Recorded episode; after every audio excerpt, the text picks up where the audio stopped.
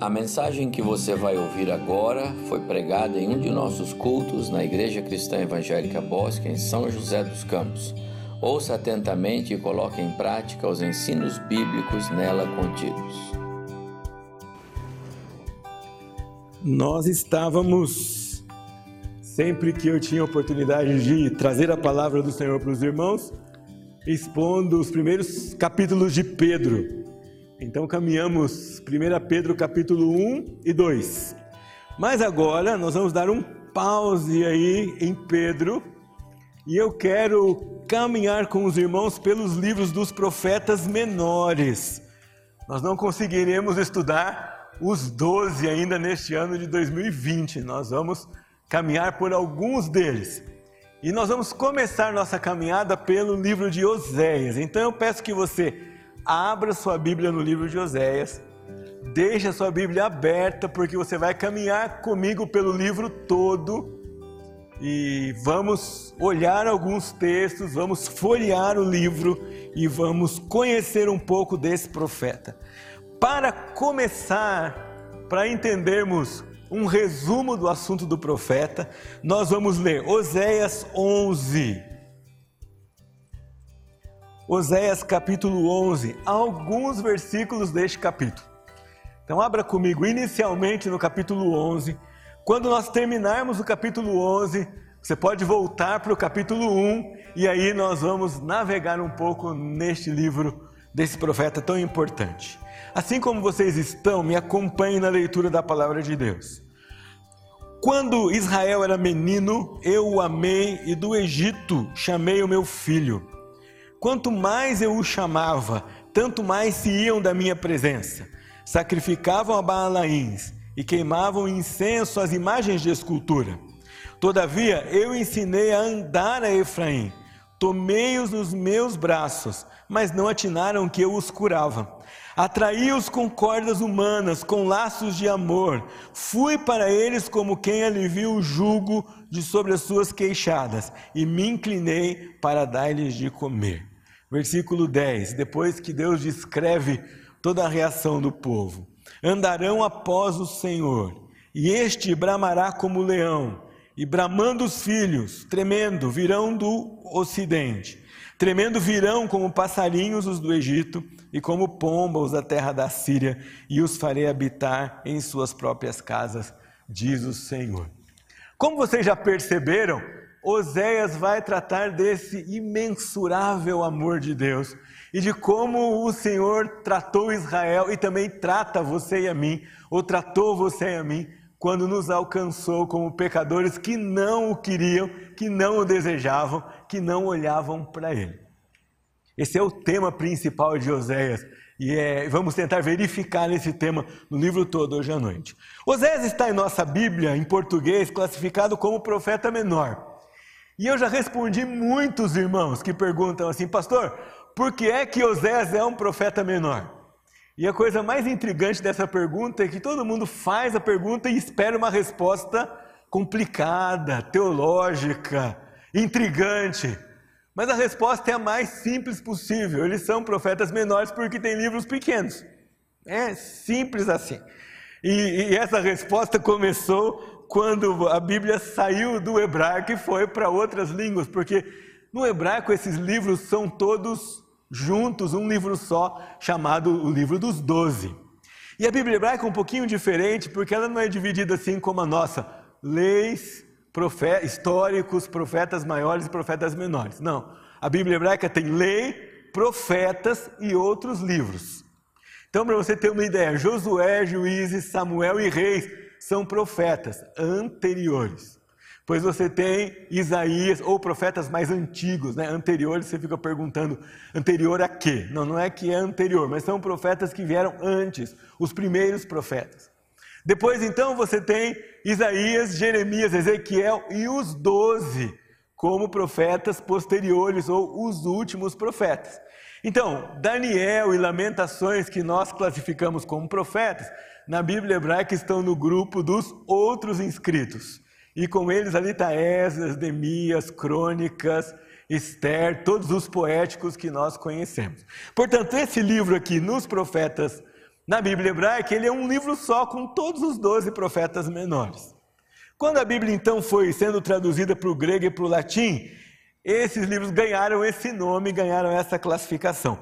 Agostinho, um dos pais da igreja romana, um dos pais da igreja latina, logo ficou preocupado e explicou nos seus escritos que os livros são menores por causa da sua extensão e não por causa da sua importância. Eles não são menos importantes, nem estão, não são profetas secundários, nem são para serem lidos posteriormente aos outros. Eles são profetas inspirados e tão importantes quanto tantos todos os outros profetas. Antes de falar de Oséias, uma outra coisa que preciso dizer para vocês é qual é o conceito da palavra profeta.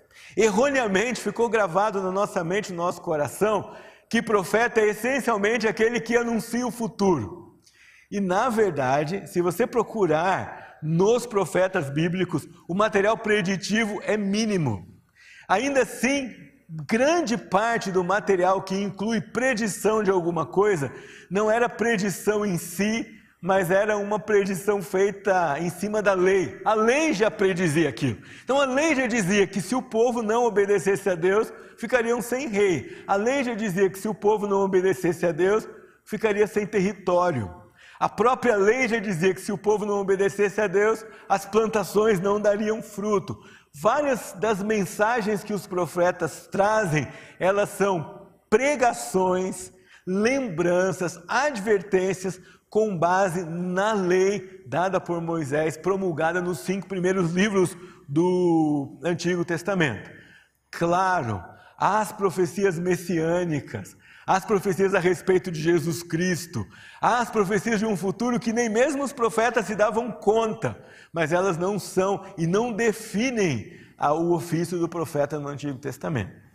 Para você entender o que é a palavra profeta, eu quero lembrar você da história que está registrada lá em Êxodo capítulo 4. O Senhor chama Moisés e, e começa a conversar com ele: Moisés, eu escolhi você para ser o líder, para ir até o Egito, para libertar o povo de Israel. E Moisés começa a apresentar uma série de desculpas para o Senhor. Vai dizendo, ah, mas eu tenho esse problema aqui, tem aquele outro, mas ninguém vai acreditar em mim. Mas o Senhor não tem um nome. Se eu chegar até Israel, vou dizer quem é que me mandou aqui. Até que num determinado momento o texto diz assim: Então se acendeu a ira do Senhor contra Moisés e disse: Não é Arão, o levita, teu irmão? Eu sei que ele fala, e eis que ele sai ao teu, ao teu encontro, e vendo-te, se alegrará em teu coração.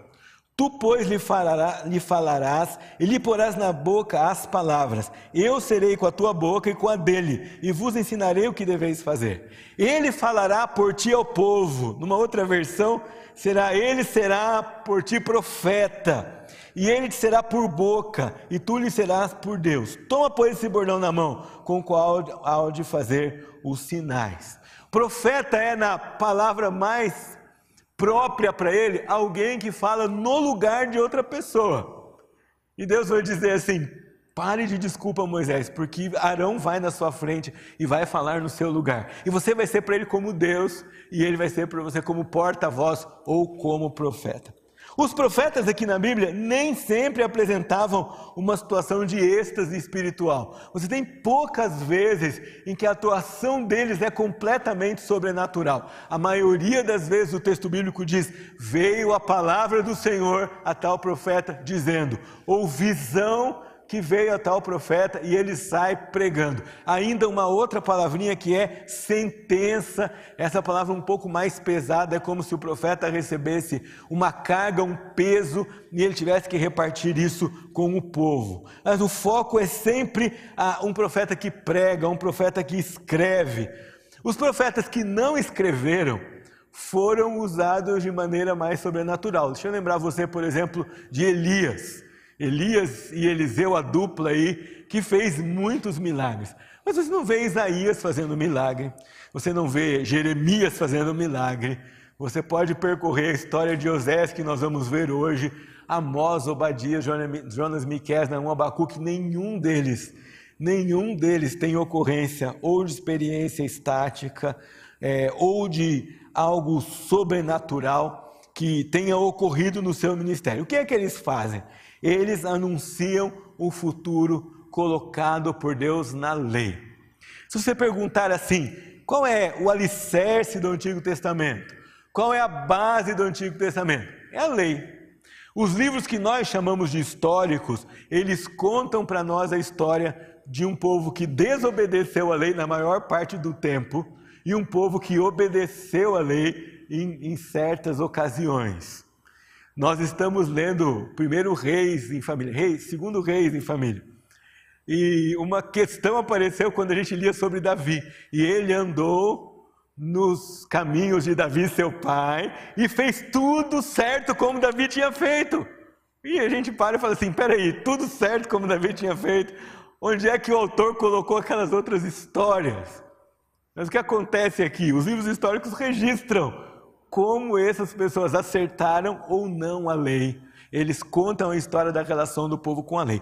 Os poéticos pensam a lei, eles fazem poesia com a lei eles colocam a lei em forma mais dramática, como é o caso de Cantares. E os profetas cobram o povo, anunciam as consequências tanto da obediência quanto da desobediência. Oséias é o primeiro dos profetas menores, e se nós formos ordenar os profetas menores cronologicamente, Oséias e Joel vão disputar o lugar de os primeiros que aparecem na história de Israel. É um profeta extremamente interessante porque ele prega em forma de poesia, ele escreve o seu livro em forma de poesia. Em português não dá para perceber muito a poesia do texto, mas ele é todo poético. É uma história que chama a sua atenção da maneira como ele é escrito. E ao mesmo tempo é um livro dramático, porque o profeta não só prega, ele dramatiza, ele vive, ele encena, ele mostra a sua mensagem, tomando decisões corajosas que lhe custaram um preço muito grande. Ele é companheiro de Amós e de Miqueias, chamados também com Isaías de grupo dos profetas do oitavo século. Esse grupo pregou extensivamente, exaustivamente contra a idolatria. O problema que eles atacavam de cara era a idolatria. Oséias vivia na época de um rei não não muito não muito bom não, totalmente mal, extremamente idólatra, Jeroboão II. Se vocês se lembram bem, Jeroboão, o primeiro foi aquele que dividiu o reino por causa de uma decisão, humanamente falando, por causa de uma decisão é, nécia do filho de Salomão, Roboão. Mas Deus já tinha falado que isso ia acontecer quando um profeta se apresenta a Jeroboão, o primeiro, rasga uma capa em dez pedaços e diz: Você vai ficar com dez tribos do reino. Jeroboão II era uma versão piorada de Jeroboão I, talvez um dos reis. Só perde aqui para Manassés, que vive lá na época de Isaías, mas um dos reis que promoveu maior tempo de idolatria no meio do povo de Israel.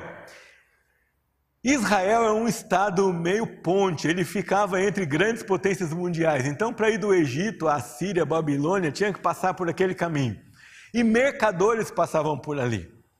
Mas ao invés do povo de Israel comprar ouro para embelezar o templo do Senhor, ao invés do povo de Israel comprar ouro para ofertar ao Senhor, ao invés do povo de Israel comprar ouro para consagrar ao Senhor, eles compraram ouro para fazer imagens. E isso era promovido, inclusive pelos seus líderes, vocês vão ver comigo, pelo rei e pelos sacerdotes. Eu quero abrir um parêntese aqui e mostrar para vocês que essa, esse desvio de Israel, essa história de Israel, é paradigmática para nós também. A atitude deles de abrir mão de ser protagonista no cenário, de viver de acordo com a vontade de Deus naquela cena, se repete na história da igreja. Toda vez que o povo de Deus se afasta da palavra e não ocupa o seu lugar entre as nações, no, na sua nação, de viver conforme a palavra de Deus. Sabe o que acontece? A própria igreja começa a viver de acordo com aqueles que a cercam. É assim que acontecia com o povo de Israel aqui. Ao invés de dominarem o cenário, ao invés de pregarem a palavra, ao invés de tomarem posse da verdade, porque sabiam que era da sua história completamente miraculosa, completamente cheia do amor de Deus, de um Deus que resgata, que livra, com sinais e maravilhas e os estabelece, eles deixam essa palavra de, de lado. E quem domina o cenário são aqueles que não vivem de acordo com a palavra de Deus.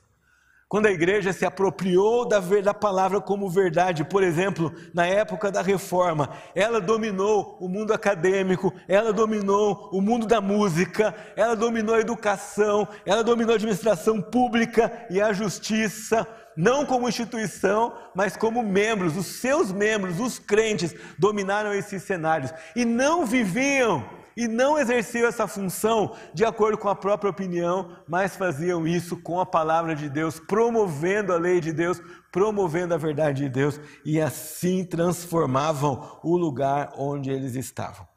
Israel aqui e a igreja de vez em quando na história deixa de viver com a justiça, com a justiça divina para entrar na quebra de braço da vantagem. Abandona os cânticos de Sião, pendura as harpas e toca a música de Babel.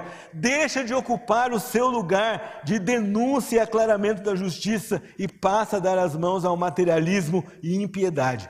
É assim que Oséias encontra o povo de Israel. E é assim que o povo de Deus pode ver em qualquer época se perder a dimensão da palavra de Deus e da verdade do Senhor e do absoluto do Senhor que é revelado na sua palavra. Oséias é um profeta peculiar e ao tratar dele, vamos tratar antes de sua pessoa e depois de sua mensagem. Quero enfatizar que ele era um profeta pegado à palavra e desapegado de si mesmo. Ele era um profeta que se prostrava à palavra e negava a si mesmo. E se você pensar comigo por alguns momentos, não é possível ser as duas coisas. Eu não posso ser apegado à palavra e apegado a mim mesmo. Se eu acho que eu sou apegado à palavra e apegado a mim mesmo ao, ao mesmo tempo, eu estou errado em um dos dois conceitos. Porque se eu me apego à palavra, eu me desapego de mim.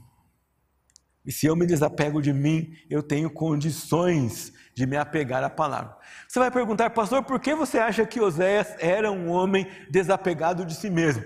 Por causa da história dele. Quantos de nós obedeceriam a Deus nessa condição? Ele diz assim para Oséias, Oséias capítulo 1, versículo 2. Quando pela primeira vez falou o Senhor por intermédio de Oséias, então o Senhor lhe disse: Vai, toma uma mulher de prostituições e terás filhos de prostituição, porque a terra se prostituiu, desviando-se do Senhor. Oséias disse para ele: Oséias, vai, você vai se casar, encontra aquela moça que eu vou mostrar para você. Mas olha, o casamento não vai dar certo, ela não vai amar você, mas você não vai deixar de amá-la. Ela vai abandonar você, mas você vai resgatá-la. Ela vai viver como se não amasse você, mas você vai viver como se a amasse com todo o amor que existe na, na sua vida, no seu, no, no seu coração. Ela vai fazer tudo errado e você vai perdoar. Oséias, é, ela vai se perder, você vai atrás dela, e mesmo ela sendo sua esposa, mesmo você tendo o direito de resgatá-la, você ainda vai pagar um preço extra para tê-la de volta. Irmãos, qual de nós aceitaria um ministério de pregação da palavra sob essa condição? Somente um homem desapegado de si mesmo e apegado na palavra de Deus. Curioso é que, pela graça de Deus, nós não sabemos muito do nosso futuro certo? É difícil, a gente fica ansioso, exercita a nossa fé, mas olhando para a história de Oséias, você vai perceber que é muito, pode ser muito mais difícil obedecer a Deus sabendo o futuro. Porque Oséias sabia. Deus tinha desenhado para ele o que ia acontecer. E não era o futuro que um homem, na sua condição normal, desejaria. O Senhor chama Oséias para encenar a mensagem, para mostrar a infidelidade do povo. Oséias já sabia que ia amar sem ser correspondido, ia pregar, cuidar dos filhos, sofrer vergonha pública pelo comportamento da sua esposa e ainda assim aceitá-la de volta, sem condenação, sem impor condições, sem cobrança, mas com perdão e com arrependimento. O amor é de tal forma descrito por Oséias. O amor de Deus é de tal forma descrito no livro, levando-nos a pensar e a, e a, perceber qual é o padrão de amor que o Senhor tem e qual o padrão de amor que Ele nos coloca para buscar em nossos relacionamentos.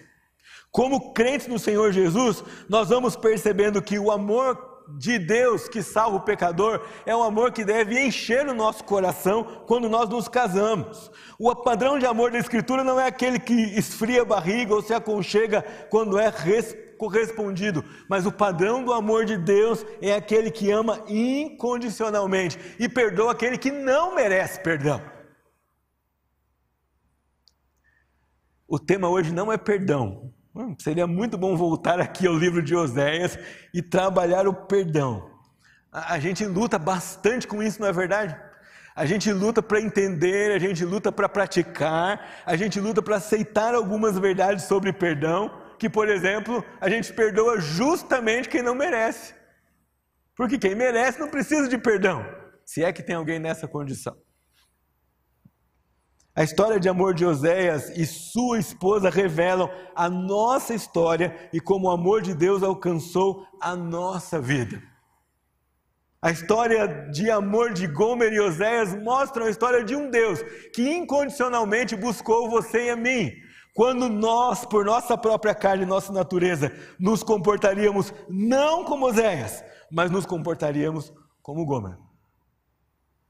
A história de Oséias mostra para nós como é o amor de Deus. É um amor que fere e que restaura, que disciplina e que resgata, que repreende, mas recebe de volta. Oséias cumpre a ordem do Senhor. E se você quer olhar comigo lá no capítulo 3, depois de toda vergonha, depois de todo vexame, olha o que acontece. Deus vai dizer para ele: vai lá, capítulo 3, versículo 1 e busca de novo aquela mulher que você amou. E ele relata aqui, versículo 2: Comprei-a, pois, para mim, por 15 peças, peças de prata e um homem e meio de cevada. Já era esposa dele, ainda assim ele vai lá e faz um ato ainda maior de amor. E eu lhe disse: Tu esperarás por mim não muitos dias não te prostituirás, não serás de outro homem, assim também eu esperarei por ti. É o amor que fere e que disciplina e que muda. Não é um amor que conforma, não é um amor que ignora o erro. É um amor que não cobra o erro, mas que muda, que transforma. E ele vai dizer então no sermão para Israel: porque os filhos de Israel ficarão muitos dias sem rei, sem príncipe, sem sacrifício, sem coluna, sem estola sacerdotal. Depois tornarão os filhos de Israel e buscarão ao Senhor seu Deus e a Davi seu rei, e nos últimos dias, tremendo, se aproximarão do Senhor e da sua bondade. Dias que nós ainda vamos ver aqui na profecia de Oséias.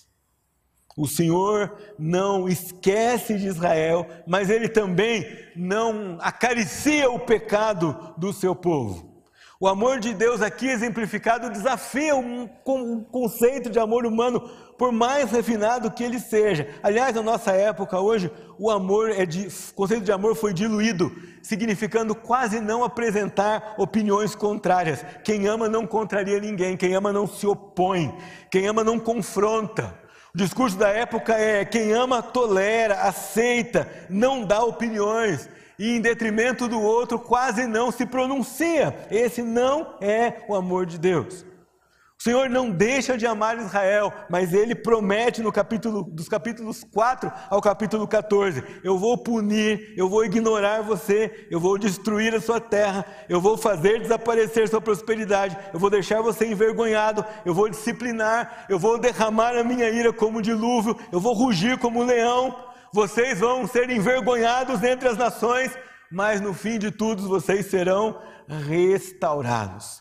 Folhei comigo sua Bíblia no capítulo 4. O capítulo 4 descreve corrupção geral do povo de Israel, de Israel, inclusive dos líderes que não amam ao Senhor. Capítulo 5, Oséias fala de conversões falsas, aparentes, e fala também não só dos sacerdotes, mas dos príncipes, dos governadores que desprezaram o, o, a verdade do Senhor. Capítulo 7 vai falar para nós de uma perda total de parâmetros. E aí, do capítulo 8 até o capítulo 14, o Senhor vai descrevendo a disciplina que Ele quer apresentar ao seu povo para restaurá-los de volta, para trazê-los para perto de novo, mas não do jeito que estavam, agora transformados, não mais idólatras, não mais impuros, não mais vendidos ao pecado, mas purificados.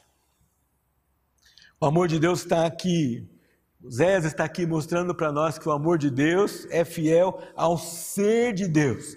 Ele demonstra amor a esse mundo, amando, levantando profetas e insistentemente chamando o pecador para si por meio de disciplina, por meio de confronto, por meio da exposição do Evangelho. Será que você tem entendido a dimensão desse amor de Deus? O amor que realmente se dirige para o resgate da pessoa, um amor que não bajula, que não vive de aparências, que trata com a misericórdia da palavra, mas trata também com a firmeza do caráter de Deus. É exatamente esse amor que Osés pregou, que você e eu somos chamados a pregar. Nossa mensagem consiste de um amor, como nós vamos cantar daqui a pouco, um amor antigo, eterno, um amor imenso, um amor insigne, famoso, mas cujo objetivo não é agradar ou aprovar uma conduta errônea, mas sim resgatar o pecador do seu caminho, para salvo em Cristo andar de maneira diferente.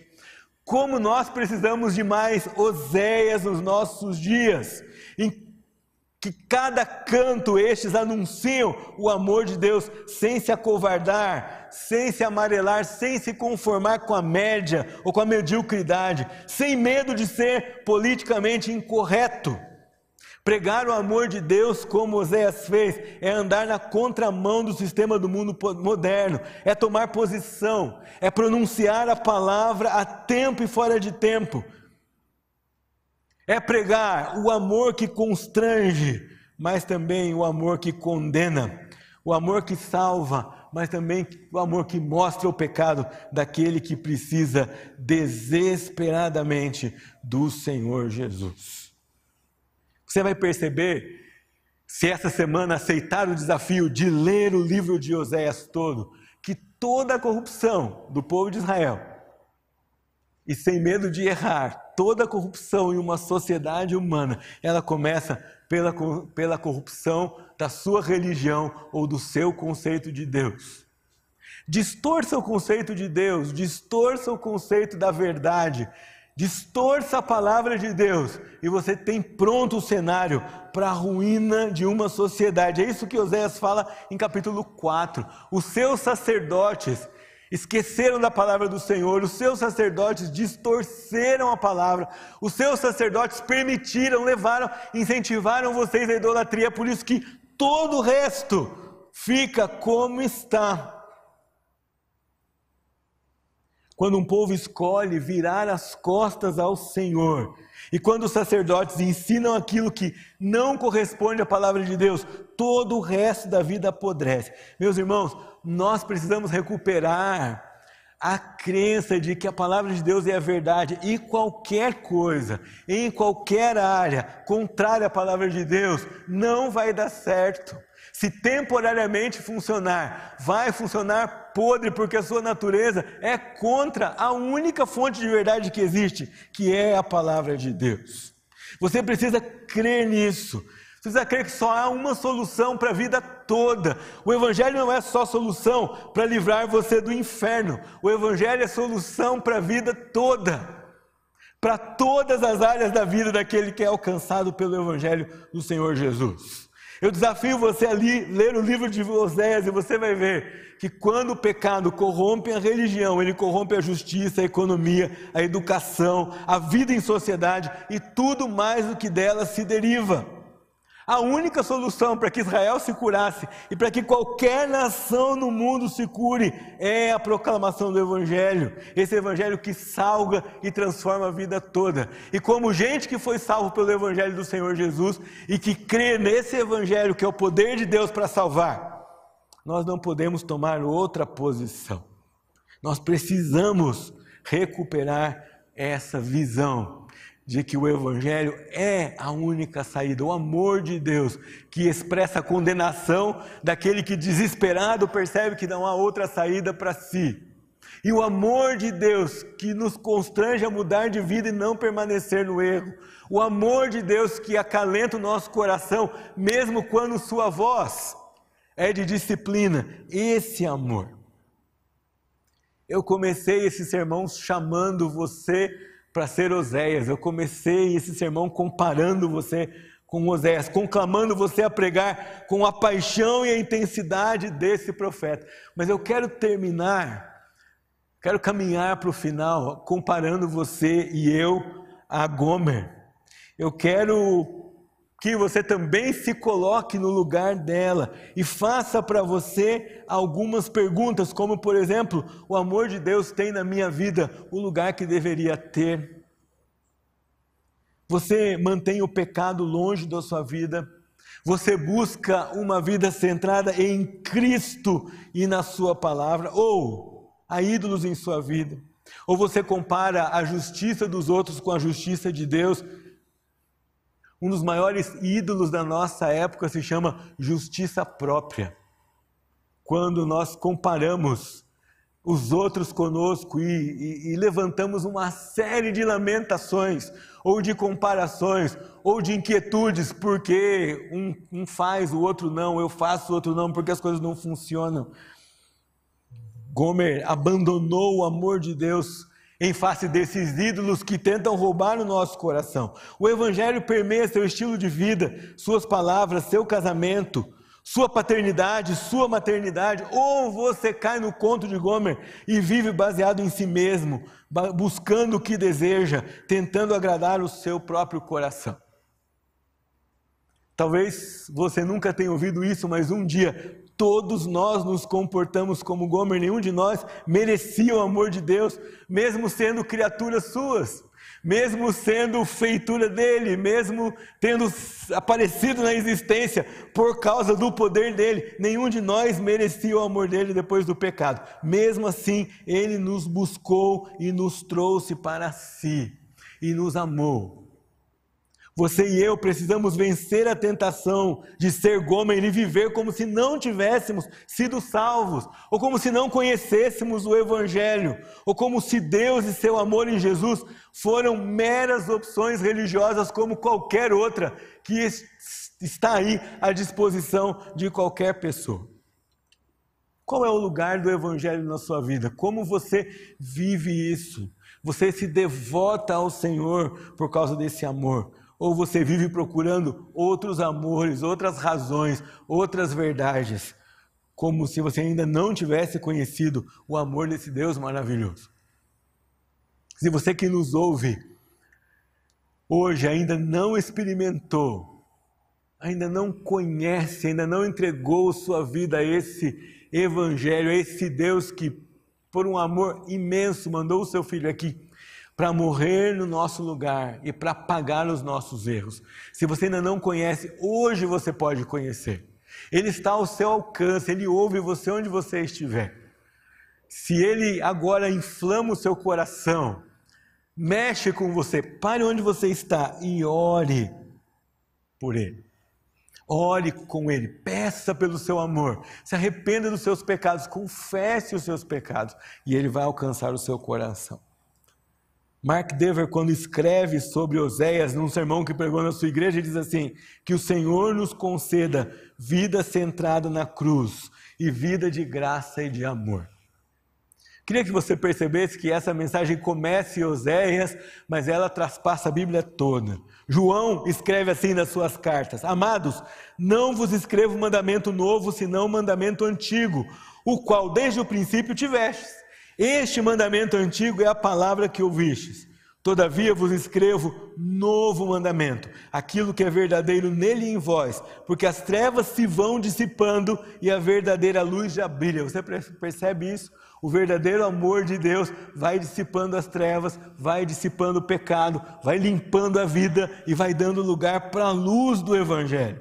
Aquele que diz está na luz e odeia o seu irmão, até agora está nas trevas se comporta como Gomer. Aquele que ama seu irmão permanece na luz e nele não há nenhum tropeço. Aquele, porém, que odeia seu irmão está nas trevas e anda nas trevas e não sabe para onde vai, porque as trevas lhe cegaram os olhos. Ele diz ainda em 2 João: E agora, Senhora, provavelmente uma referência à igreja, peço-te não como se escrevesse mandamento novo, senão o que tivemos desde o princípio, que amemos uns aos outros, o amor é este, que andemos segundo os seus mandamentos. E este mandamento, como ouviste desde o princípio, é que andeis nesse amor. João vai dizer assim como Oséias, quando nós entendemos o amor de Deus, nós nos sentimos abrigados nesse amor, mas nós nos sentimos impelidos à obediência e não à desobediência como, Moisés, como Moisés declara, mostra aqui e chama a nossa atenção. O amor de Deus aos pecadores que não o merecem e não o querem é vivido em novidade de vida depois que o Senhor salva esses pecadores. E você e eu fomos alcançados por este amor incomparável, nossa esperança de vida, nossa segurança, opção pela qual vale a pena viver. A minha oração e o meu desafio a você é que você olhe e fale ao Senhor, pedindo a Ele que conceda a você um coração cheio do seu amor, cheio do amor dele e não do seu próprio, e não da sua justiça própria, e não das suas próprias razões, mas da razão e do amor dele. Que nós vivamos dominados por essa mensagem de amor, assim como Oséias vivia. Quero convidar você a curvar sua cabeça e a orar e a falar com o Senhor. Eu não sei como é, como está a sua vida, o seu dia a dia com, com o Senhor. Se você está vivendo comprometido esse amor de Deus, se você já é uma Gomer completamente resgatada e devotada a Jesus, o seu noivo, se você tem vivido uma vida cristocêntrica, então continue ao Senhor agora e peça mais. Nunca é suficiente, sempre nós precisaremos de mais. Mas eu quero dar uma oportunidade para você que precisa consertar algo com o Senhor, confessar algo para o Senhor. Eu preciso dizer assim: o amor do Senhor é tão grande, mas a minha vida tem sido tão pequena. Eu queria que você orasse agora e dissesse: Senhor, me ajuda a mudar isso. Eu queria viver no dia a dia baseado na grandeza do seu amor, não na pequenez do meu coração. Queria viver no meu dia a dia impulsionado pela pureza do Evangelho, pela justiça do amor promovido pelo Evangelho e não pelas minhas próprias motivações.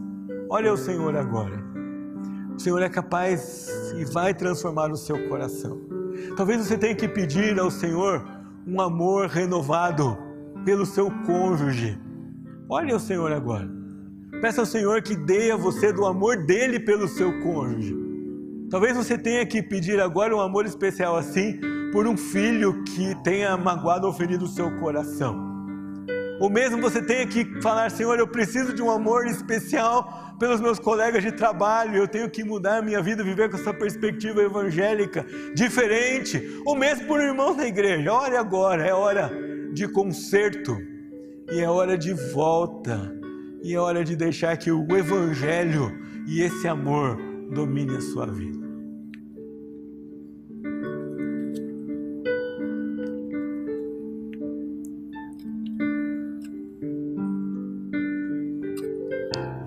Nós pedimos, Senhor, que a vida de Oséias, a sua mensagem, impulsione o nosso coração de forma, de maneira suficiente para negarmos a nós mesmos como Oséias fez e vivermos para cumprir o Evangelho do Senhor em toda a esfera da nossa vida. Nos ajuda assim, Senhor. O Senhor ouviu as orações do seu povo e eu creio, o Senhor vai dar ao coração daqueles que o buscaram renovação da mente, da vida no Evangelho, casamentos renovados, paternidade renovada, filhos renovados empregados e patrões renovados, crentes testemunhando do amor do Senhor. Em nome de Jesus, eu oro clamando pelos meus irmãos e agradecendo ao Senhor por isso. Amém.